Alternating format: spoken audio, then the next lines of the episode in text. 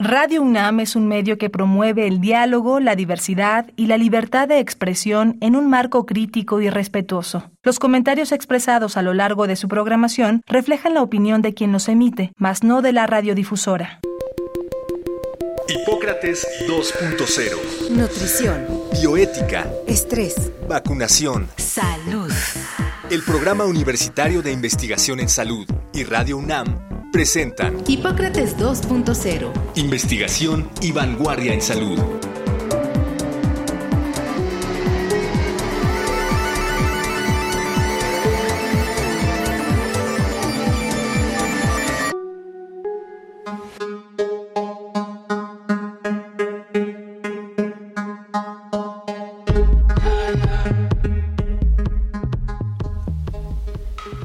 Hola, ¿qué tal? Bienvenidos a Hipócrates 2.0. Yo soy Mauricio Rodríguez y les agradezco que nos estén acompañando una vez más aquí en Radio UNAM. En el programa de hoy vamos a, platicar con el escritor Juan Villoro. Vamos a tratar de hacer una lectura sociológica sobre la pandemia de COVID-19. Eh, me va a acompañar en esta charla el doctor Samuel Ponce de León eh, que ya lo conocen ustedes, es el coordinador académico de esta serie, es el coordinador del programa universitario de investigación en salud y pues tiene una trayectoria muy destacada justamente en el, en el combate de las epidemias, en el estudio de las enfermedades infecciosas, así que pues será un complemento excelente para, para esto. Primero déjenme nada más rápido presentarles eh, a Juan Villoro. Juan Villoro estudió sociología y en su vida profesional en torno a las letras ha sido narrador, ensayista, autor de libros infantiles, traductor, jefe de redacción y director de revistas y suplementos culturales. Es autor de más de 25 libros de varios géneros y saludo al doctor Samuel Ponce de León que me va a acompañar en esta, en esta emisión. Doctor Ponce de León, bienvenido. Muchísimas gracias por estar en Hipócrates 2.0. Vamos a empezar a platicar con Juan Villoro. ¿Cuál es tu perspectiva o tu visión de lo que ha ocurrido a lo largo de la pandemia. Uno de los procesos más fallidos eh, desde mi punto de vista ha sido la comunicación, eh, la polarización extrema, que pues es de esperar en muchas situaciones, pero en una pandemia es particularmente grave porque deja en medio a toda la población un poco en la inquietud, en la zozobra de no saber qué es lo que está ocurriendo bien a bien. ¿Cómo lo ves, Juan? Sí, muchas gracias por la invitación, Samuel. Me da mucho gusto estar aquí en este espacio. En modo alguno soy un especialista en virus y epidemias, pero como observador de la, de la realidad, formo parte de quienes nos hemos preocupado por eh, eh, la discrepancia de narrativas que ha habido en el manejo de la pandemia. Eh, obviamente lo que uno quiere es claridad, por parte de las autoridades, por parte de los especialistas, y esto pues no siempre se obtiene en un clima, como muy bien señalas tú, de polarización que llevan a distorsiones y a politizaciones de los distintos discursos. Por un lado, yo diría que hemos aprendido muchas cosas, es decir, más allá de esta polarización, nos hemos encontrado con información como la que se da en este programa de Hipócrates 2.0. El doctor Antonio Lascano ha emprendido en el Colegio Nacional una serie de conferencias que se llamaba Viernes Viral, lo mantuvo durante más de un año, donde se dio muchísima información al respecto especialistas como el doctor Gerardo Gamba, por ejemplo, tiene una columna en el periódico La Crónica muy informada sobre temas de epidemiología, etcétera. Entonces hemos aprendido mucho. Ninguno de nosotros sabía tanto de zoonosis, por ejemplo, ¿no? Un término que deberíamos estar familiarizados con él, que es la transmisión de enfermedades que parten de los animales y llegan a la especie humana los distintos coronavirus, en fin, ha habido un, acervo de información y esto es muy positivo, pero claramente pues ha habido fallas en la información que ha dado pues el principal responsable mediático de este tema que es Hugo López Gatel, ¿no? Al decir que el presidente no se puede contagiar ni puede contagiar a los demás porque es una fuerza moral, por ejemplo, pues esa fue una opinión alejada de cualquier principio científico, también cuando dijo que el virus había llegado a México por los ricos que habían ido a, a esquiar Chiara Bay o algunos otros lugares, eh, ya implicando que el virus podía tener un origen político de clase, pues tampoco es una expresión científica correcta, o lo mismo al comunicar que él tenía el virus y sin embargo fue fotografiado paseando por las calles sin cubrebocas, en fin, ahí hay una falla pues en el principal comunicador que por otra parte al principio cuando empezó la pandemia mostró elocuencia, información, etcétera. Entonces, ahí tenemos un tema, pero luego también tenemos el, el contradiscurso, expertos o presuntos expertos que han dado narrativas opuestas, algunas de ellas muy apocalípticas, diciendo el caso de contagios, el caso de fallecidos se debe multiplicar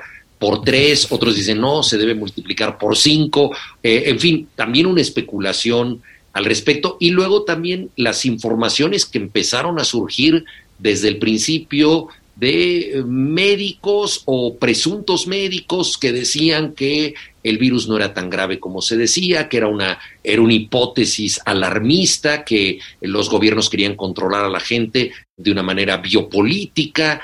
Todo esto entró en colisión y desgraciadamente nosotros hemos tenido que estar sorteando estas distintas narrativas para tratar de situarnos en una circunstancia más o menos razonable. La del día de hoy, por ejemplo, es autoridades de salud, México está en semáforo rojo, autoridades locales, México está en semáforo naranja. Es decir, hay una discrepancia en la valoración que por supuesto no nos da certeza a nosotros. El tema es muy difícil, yo no soy experto, pero como testigo de la comunicación sí he visto demasiadas opiniones encontradas.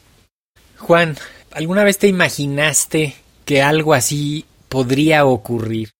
O sea, teníamos con muchos antecedentes, sobre todo de la pandemia de 1918-19, lo del 2009 con la influenza. ¿Te imaginaste estar en, en esto, en, en, una cosa de, este, de esta magnitud? Por supuesto que no, es un tema que pertenecía a la ciencia ficción, que ha sido eh, tradicionalmente apocalíptica. Eh, la ciencia ficción es especialista en imaginar futuros negros, ¿no? En imaginar distopías, en imaginarle fracasos al desarrollo. Es, digámoslo así, la conciencia crítica del desarrollo. Y, y en esa medida se imaginaban situaciones como estas. Yo leí a fines de 2019 un, eh, una antología publicada en Estados Unidos sobre los mejores ensayos y crónicas del año, y una de ellas se llamaba El virus que viene, mm. en donde se mencionaba, a partir de la crisis que había traído el ébola en el mundo, que muy probablemente iba a haber otro virus de eh, condiciones mundiales y que claramente el, país, el planeta no estaba preparado país por país para soportar una pandemia. No se decía de qué tipo, no se hablaba de coronavirus, pero digamos que ese tema sí estaba en el aire de los epidemiólogos y de muchos especialistas. Este es un periodista especializado de la revista Harper's que había estado cubriendo estos temas y decía, viene un virus, cuidado porque no estamos preparados, sea cual sea. Digamos que yo había leído eso, pero como una de las muchas señales de alarma que recibimos todo el tiempo. Por ejemplo, respecto al calentamiento global, que continuamente se nos dice si esto no se revierte, las condiciones de vida del planeta de aquí al 2040 serán inviables. Lo ha dicho la, la misma ONU, por ejemplo. Entonces, bueno, estaba eso en el escenario, pero obviamente yo lo veía como algo que no nos iba a tocar necesariamente a nosotros por ignorancia respecto al tema y que ciertamente no sé si juega a nuestro favor la época en la que estamos, ¿no? Una era de hiperconectividad. E, esta misma entrevista la estamos haciendo a distancia, el trabajo y la escuela a distancia, las redes sociales, la televisión en, a demanda, el, los servicios a domicilio, los grupos de WhatsApp, el confinamiento. Esto hubiera sido posible en otra época, cuando, no sé, cuando había que regresar las películas al videocentro cuando había que ir por el periódico al puesto de, de, periódicos, cuando había que marcar por teléfono fijo. las pandemias, por supuesto que han existido en muchos momentos y hay testimonios literarios de ellas, ¿no? El de Camerón de Boccaccio durante el Renacimiento que se eh, recluyen en un jardín para contar 10 personas, cada una de ellas 10 historias, ¿no? Y, y, abundan desde las profecías de Nostradamus, surgen después de una peste, en fin. Hemos visto testimonios de todo tipo respecto a la peste. Sófocles escribe durante una epidemia. Esto es algo muy común para la especie. Lo que ha cambiado es la condición, valga la redundancia, viral de la información, es decir, los virus están en la información. Entonces, eh, esto ha demostrado que el planeta está interconectado y que en esa medida es un planeta que está unido, globalizado para ciertas cosas. Y una de las cosas para las que está unido el planeta es para los contagios, pero no está suficientemente unido para responder a los contagios. Es decir, no es lo mismo estar interconectado que estar unido ahí hay un tema importante y de pronto la etimología nos ayuda un poco a entender las cosas. Si recordamos que la palabra inmunidad comparte una partícula latina con la palabra comunidad. El inmune es el que no paga tributo, porque munus quiere decir tributo. Entonces el inmune es el que no tiene que pagar un tributo, ¿no? Y la comunidad es la que paga tributo entre todos. Y esto nos da una lección de ética social. Solamente podemos ser inmunes si todos juntos podemos reaccionar ante un virus. Es decir, es la comunidad la que proporciona inmunidad en cualquier caso de respuesta médica social, ¿no? Y, y, ahí es donde también nos ha faltado respuesta, no solo en países que tienen muchos problemas de atrasos estructurales respecto a la medicina, sino en países de Europa. Vimos que en ciertos países no hay enfermeras, en otros no hay suficientes medicinas, en otros no hay suficientes camas para los hospitales. Fue un problema de, digamos, desigualdades y desniveles de respuesta que se dan por no tener una política unitaria para enfrentar una pandemia que necesariamente es global. Ya, y, y, un poco yendo con estas definiciones que me parece padrísima la forma en la que lo, lo pones, la inmunidad de rebaño, famosísima que tanto se, se pregona, no la vamos a lograr más que con la participación del individuo. Definitivamente estamos ahorita ante ese gran reto de, de, hacer que el individuo forme parte de lo colectivo, que renuncie algunos de sus privilegios como individuo, como puede ser yo no me quiero vacunar, no, espérate, sí te vacunas, o el yo no me quiero poner el cubrebocas, porque solo estando protegidos a nivel individual vamos a lograr la protección del grupo. Ese es el tributo que tiene que pagar el, individuo. ¿no? Es muy importante lo que dices, Mauricio, y hay una señal muy alentadora en México, que es la masiva participación de los jóvenes de 20 a 30 años en las vacunas. Es decir, ninguna, eh, ningún grupo social ha tenido tanta convocatoria como la de los jóvenes, cosa que no necesariamente se esperaba porque se supone que los jóvenes pues son más resistentes por tener más capacidad de respuesta ante un virus, al mismo tiempo se presume que los jóvenes son más alocados, más irresponsables, más desobligados y en modo alguno fue así, entonces a mí me, me alienta mucho esta respuesta en donde los jóvenes han puesto el listón más alto en todo lo que ha significado participar en la vacunación. Sí, que de hecho ya vimos a los de 18 también, ¿no? de hecho agotaron la vacuna en dos sedes porque fueron más, porque se fueron en bola, porque fueron aunque no les tocaba, ¿no? Este y, unos videos divertidos y, conmovedores de de chavos pues haciendo ahí casi como un performance porque los iban a vacunar, pero finalmente todos siendo parte de eso, ¿no? Coincido en esta en esta parte de, de la aceptación y que también vimos una muy buena aceptación de las vacunas en los mayores, ¿no? En los mayores de 60, pero también yo creo que hemos tenido una aceptación que esa ha jugado en, nuestro, en nuestra contra. Ahorita en la tercera ola que estamos, parte del problema que estamos viendo es un relajamiento de las medidas de cuidado porque ya están protegidos con vacunas y entonces se están exponiendo los adultos vacunados, se contagian muchas veces de manera inadvertida y llevan el virus como por un canal oculto de puro vacunado hacia sus comunidades, hacia sus casas, y hay mucho contagio de jóvenes y de infantes, precisamente por los adultos ya vacunados, ¿no? Esa misma es como una cosa también medio paradójica que, que, queremos proteger con las vacunas, pero todavía no le podemos bajar la guardia, ¿no? Al, al, virus. Efectivamente, sí, el hecho de tener vacuna no te exime de ser portador, ¿no? Sí. Y, y, y, ahí hay una, una situación también social compleja, porque, por ejemplo, México ha sido muy generoso en las respuestas posteriores al terremoto y es fácil pensar que la gente cuando puede hacer algo, eh, se implica solidariamente en tratar de ayudar, en ir a centros de acopio, en recoger cascajo, en hacer algo que cree que es útil. Y el gran problema de eh, la solidaridad que debemos tener en la pandemia es que eh, la mayor ayuda que podemos brindar es la de estar ausentes, es decir, la de no contagiar a los demás. Y es mucho más complejo, especialmente para un pueblo gregario como el nuestro, decir, ayúdanos a todos, sé solitario, quédate en casa, porque parece que no estás haciendo nada. Entonces, es tu inactividad y tu ausencia lo que protege, algo mm, difícil de percibir y de aceptar. Sí. Sí, y también es eh, difícil de, de, de, aceptar para algunas gentes, lo dicen textualmente, el atentado a la libertad individual de hacer obligatorias las vacunas.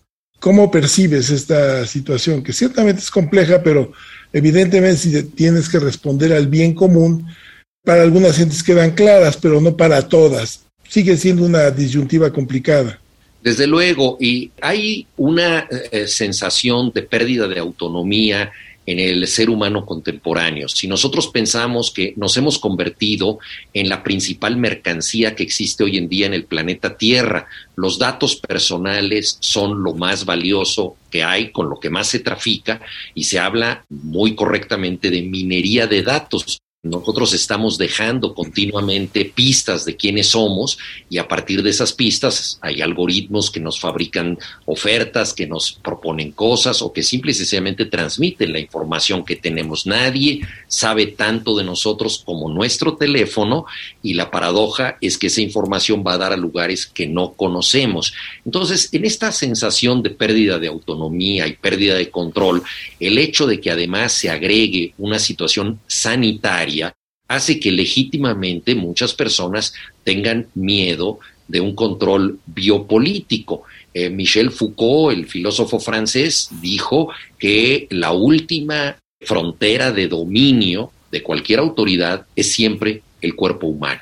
Es el cuerpo humano, ¿verdad? Lo, lo último que se llega a dominar y si eso se, se controla, la tiranía puede ser total y en países autoritarios como China, por ejemplo, pues ya hay un seguimiento biológico de la población que es francamente alarmante. Entonces creo que eh, la preocupación es legítima, pero de ahí a pensar que las vacunas son negativas, yo creo que es pasar de la superstición a la ciencia. Es decir, la ciencia ha demostrado que las vacunas funcionan las pruebas están ahí. Entonces, la vacuna es necesaria, la vacuna es positiva y hasta ahí yo creo que con convencimiento la gente debe acudir a ella. Y que de hecho la vacuna te ofrece la posibilidad de ser más libre en realidad. Eh, creo que la pandemia vino a revelar una realidad terrible que es no tenemos idea como país de, de quiénes somos ni dónde estamos.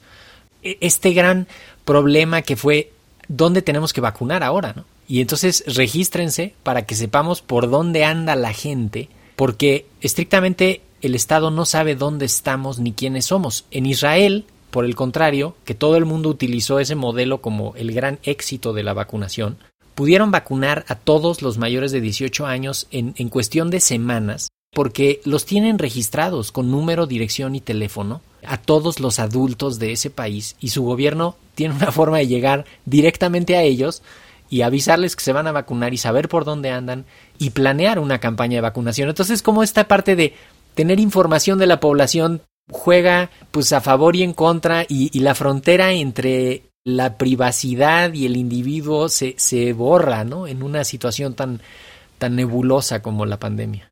Hay temas que las pandemias desnudan Conviene recordar que cuando la crisis de la influenza, de la gripe A, se recomendó que los niños cuando volvieran a clases, después de que había habido una breve suspensión, sí.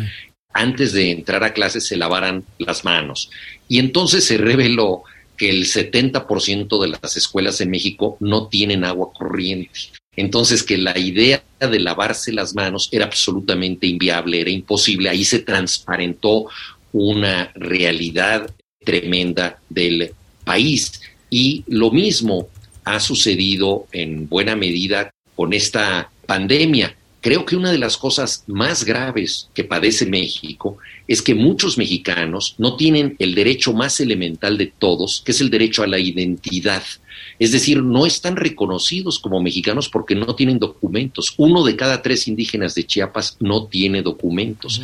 En México, además, hay un gran problema. Si tú no registras en los primeros 12 meses a una persona que nació, todos los documentos que va a tener posteriores son considerados extemporáneos, por lo tanto no tienen la misma validez. Hay que pensar lo que significa estar en el campo mexicano, nace un bebé y tener que llevarlo al registro civil más próximo, que muchas veces está a tres horas de camino, no se vuelve una cuestión urgente registrarlo, por lo tanto crece sin documentos de identidad. Esto se, se visibilizó recientemente cuando las comunidades zapatistas empezaron a tratar de regularizarse para tener documentos para acompañar la caravana que ha viajado primero por barco y que otros viajarán por avión a Europa con motivo de los 500 años de la caída de Tenochtitlan. Entonces ellos empezaron a buscar la manera de obtener documentos y se dieron cuenta que era inviable, era muy difícil y empezaron a narrar todas las dificultades que tenían, pero son dificultades que han tenido muchísimos mexicanos. Entonces, esto que tú comentas de Israel es totalmente inviable porque no podemos localizar a la gente sencillamente porque no tiene un estatus ni siquiera de mexicanos. Y a muchos de estos mexicanos, cuando ellos llegaban a regularizarse, no solo les decían demuéstrame que eres mexicano, sino que a muchos les dijeron, estando en Chiapas, demuéstrame que no eres guatemalteco. Porque México se ha convertido en la patrulla fronteriza que está controlando el flujo de migrantes a los Estados Unidos y piensan algunos que los chiapanecos podrían ser una excusa, ¿verdad?, para que se colaran centroamericanos y fueran como mexicanos a los Estados Unidos. Una situación totalmente caótica. Entonces, si el mexicano no tiene una identidad como tal definida, pues ¿cómo va a poder ser localizado para formar parte de un sistema de salud? Sí, ahora cuando menos todo el mundo que se está vacunando se está registrando con su CURP y aunque sea va a haber forma de saber por dónde se vacunó. Y en efecto, lo de la desigualdad, la pandemia ha revelado la inmensa toxicidad de las desigualdades de este país. Este, ya, ya, lo, ya lo ha señalado en varios puntos, el, el que tiene, el que no tiene, el que tiene para el diagnóstico, el que no, el que tiene para el tratamiento y para la atención médica y el que no. Y una cosa que se está revelando de tener y no tener, las escuelas. Regreso al ejemplo que dabas. Se va a abrir aún más la brecha entre escuelas públicas y privadas, si regresan las escuelas privadas con unos protocolos complejos, más o menos bien montados, y las escuelas públicas no, porque no tienen ventanas, porque les robaron los cables, porque no tienen baños, porque no tienen agua, porque se murieron los tres profes que tenían el liderazgo local. Esas desigualdades van a marcar esa generación también en la parte escolar. Bueno, la están marcando, de hecho, ¿no? Eh, está marcado desde el principio cuando se decidió tener clases a distancia. Las clases a distancia son solo accesibles a un segmento de la población, evidentemente. Y hay algunos que pueden hacer maromas con un celular en una casa, pero hay mucha gente que es imposible eh, que tenga acceso a la educación a distancia. Efectivamente, la conectividad en el país no es absoluta, entonces si pensemos nosotros eh, en las zonas rurales, en las zonas con baja conectividad o en, en una casa donde puede haber un teléfono eh, celular que capte el Internet y cinco hijos que tienen clase los cinco, eso es tremendo, ¿no? Bueno, y hay otro tema también geopolítico interesante, que es la guerra de las vacunas. Para entrar a Europa, por ejemplo, te piden que estés vacunado, cosa que me parece muy razonable, pero por ejemplo no se acepta todavía la vacuna Sputnik, que eh, de acuerdo con la y con varias informaciones de sociedades médicas importantes, tiene buena cobertura. Los rusos se han quejado pues, de un boicot geopolítico. En Estados Unidos, por ejemplo, en varios lugares donde se dan espectáculos, por decir algo ahora, en Broadway regresó el cantante Bruce Springsteen a tener ahí un espectáculo, se acepta que la gente entre con boleto a condición de que esté vacunada, lo cual también suena lógico, pero por ejemplo ahí no se acepta la vacuna AstraZeneca que ha sido muy popular en Europa. Entonces también ahora estamos todos como si fuéramos parte de una franquicia, ¿no? Como si todos tuviéramos un logotipo, ¿no? De, cuál es, es como los cines, ¿verdad? Que en unos cines solamente hay Coca-Cola y en otros cines solamente hay Pepsi. Si tú eres de tal vacuna, puedes llegar a un lugar y si eres de otra vacuna, no puedes entrar a otro lugar.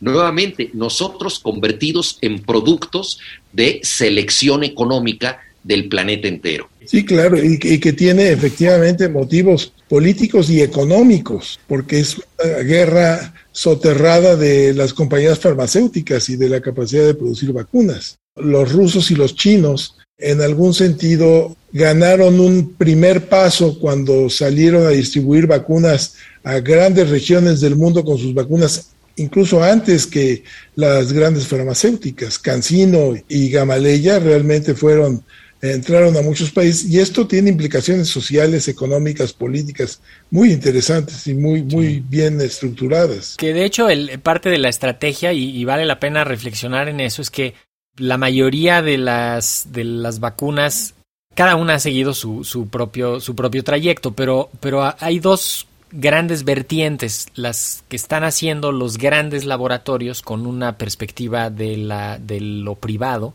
y las rusas, las chinas y alguna otra que tienen una perspectiva más bien estatal, financiadas y hechas en instituciones del Estado, y entonces han seguido una ruta distinta a la de un laboratorio privado. Y este híbrido de Astra que dijo, vamos a hacer esta vacuna, pero yo le voy a hacer la transferencia tecnológica a otros productores del mundo, con eso como que rompió el molde, y entonces dijo, yo no quiero hacer con esto mucho dinero, yo nada más quiero salir tablas. Y entonces todos los otros dijeron, espérate. Y la atacaron muchísimo y ahorita vemos los números y es la vacuna que más se ha puesto en el mundo, la de Astra. Un poco pensando en esto que decías, Juan, de, de que para poder entrar a ver a Bruce Springsteen tienes que llevar la vacuna de Pfizer o la de Moderna o la de Johnson Johnson, lo que está provocando es que la gente se ponga más de una vacuna y eso está desequilibrando las cuentas del mundo. Eh, vale la pena apuntar que, que AstraZeneca salió con un precio de costo en su vacuna, no con los precios que salieron del resto de las vacunas. Efectivamente, ahora, en todo lo que estamos comentando ahora, eh, queda muy claro cuáles son los grandes actores del mundo. Es un poco como si estuviéramos hablando del Consejo de Seguridad de las Naciones Unidas. Estamos hablando de los dueños del planeta, ¿no? Y, nuevamente este reparto mundial que vemos en casi todos los productos aparece nuevamente en la industria farmacéutica mundial. Juan, tenemos que cerrar esta primera sesión. Vamos a hacer un segundo programa. Por lo pronto, muchísimas gracias por esta primera entrega. No nos despedimos. Muchas gracias, Juan. Gracias a ustedes. Con esto cerramos el programa de hoy. Muchísimas gracias por habernos escuchado. Los esperamos la próxima semana para seguir platicando con Juan Villoro aquí en Hipócrates 2.0 y mientras tanto sigan en sintonía de Radio UNAM. Agradecemos al doctor Samuel Ponce de León, coordinador del Programa Universitario de Investigación en Salud y coordinador académico de esta serie el Programa Universitario de Investigación en Salud y Radio UNAM agradecen tu escucha. Te esperamos la siguiente semana para platicar sobre lo último en materia de salud e investigación en Hipócrates 2.0. Investigación y vanguardia en salud. Se despiden de ti en la producción Patti Gamboa, Héctor Castañeda y Alejandra Gómez. Hipócrates 2.0. Radio UNAM. Experiencia sonora.